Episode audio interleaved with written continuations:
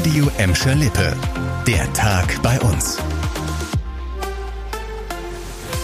Mit Dirk Hübner, hallo zusammen. Voll, sehr voll war es heute in der Gelsenkirchener Innenstadt. Bis zu 10.000 streikende Mitarbeiter der städtischen Sozial- und Erziehungsdienste aus ganz Nordrhein-Westfalen hatten sich heute auf den Weg nach Gelsenkirchen gemacht und demonstrierten auf dem Heinrich-König-Platz für mehr Geld und bessere Arbeitsbedingungen. Die Gewerkschaft Verdi hatte dazu aufgerufen. Die Beschäftigten wünschen sich unter anderem mehr Unterstützung bei ihrer Arbeit, so zum Beispiel diese Mitarbeiterin des Gelsenkirchener Jugendamtes. Erstmal haben wir 20 unbesetzte Stellen bei uns in der Verwaltung und das werden auch noch perspektivisch mehr werden, weil einfach die Belastung in der ganzen Stadtverwaltung immer mehr zunimmt und wir im Moment 100 Fälle pro äh, Kopf bearbeiten müssen. Gelsenkirchen wurde heute nicht zufällig zur Streikhauptstadt. Die Gelsenkirchener Oberbürgermeisterin Karin Welge ist im Tarifstreit die Verhandlungsführerin für die kommunalen Arbeitgeber. Am Montag startet die nächste Verhandlungsrunde im Tarifstreit für den Sozial- und Erziehungsdienst. Sollte es keine Einigung geben, soll es ab Donnerstag kommender Woche neue Streiks geben, unter anderem in städtischen Kitas. Krasser Themenwechsel. Schüsse am helllichten Tag mitten im Essener Norden. Ein 34-jähriger Bottropper wird getroffen und liegt blutend und schwer verletzt auf der Karnaper Straße.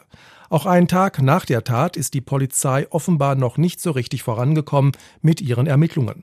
Nach den Tätern wird weiter gefahndet. Man ermittle in alle Richtungen, sagte heute eine Sprecherin der Polizei in Essen. Bisher konnte das Opfer noch nicht vernommen werden.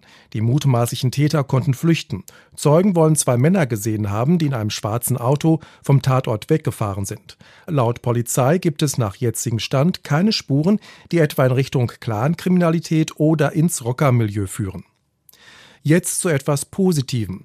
Beim Viva West Marathon am 22. Mai soll es diesmal nicht nur um sportliche Leistung gehen, sondern auch um den guten Zweck. Es geht um die Ukraine.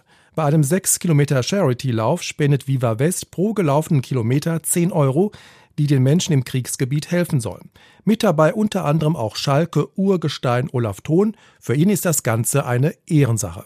Wir wurden ja dann gefragt, ob wir auch von Schalker Seite ähm, gerne dabei sind. Und da haben sich ganz viele Mitarbeiter spontan gemeldet, dass wir weit über 100 Teilnehmer sein werden. Und da rufe ich natürlich auf, alle mitzumachen, alle die, die Gutes tun wollen, so einen Freundschaftslauf zu machen. Denn wir wissen alle, der Krieg ähm, ist wahnsinnig ähm, schlimm und wir wollen Gutes tun mit diesem Lauf. Ansonsten setzen die Macher des Viva West Marathons auf eine kompaktere Strecke. Weil sich alles um die Halbmarathonstrecke konzentriert, soll es zum einen weniger Sperrungen und Einschränkungen für Anwohner geben und zum anderen mehr Stimmung an der Strecke. Für den Viva West Marathon könnt ihr euch noch bis zum 15. Mai online anmelden. Aktuell sind schon rund 7000 Läuferinnen und Läufer dabei. Das war der Tag bei uns im Radio und als Podcast. Aktuelle Nachrichten aus Gladbeck, Bottrop und Gelsenkirchen findet ihr jederzeit auf radio und in unserer App.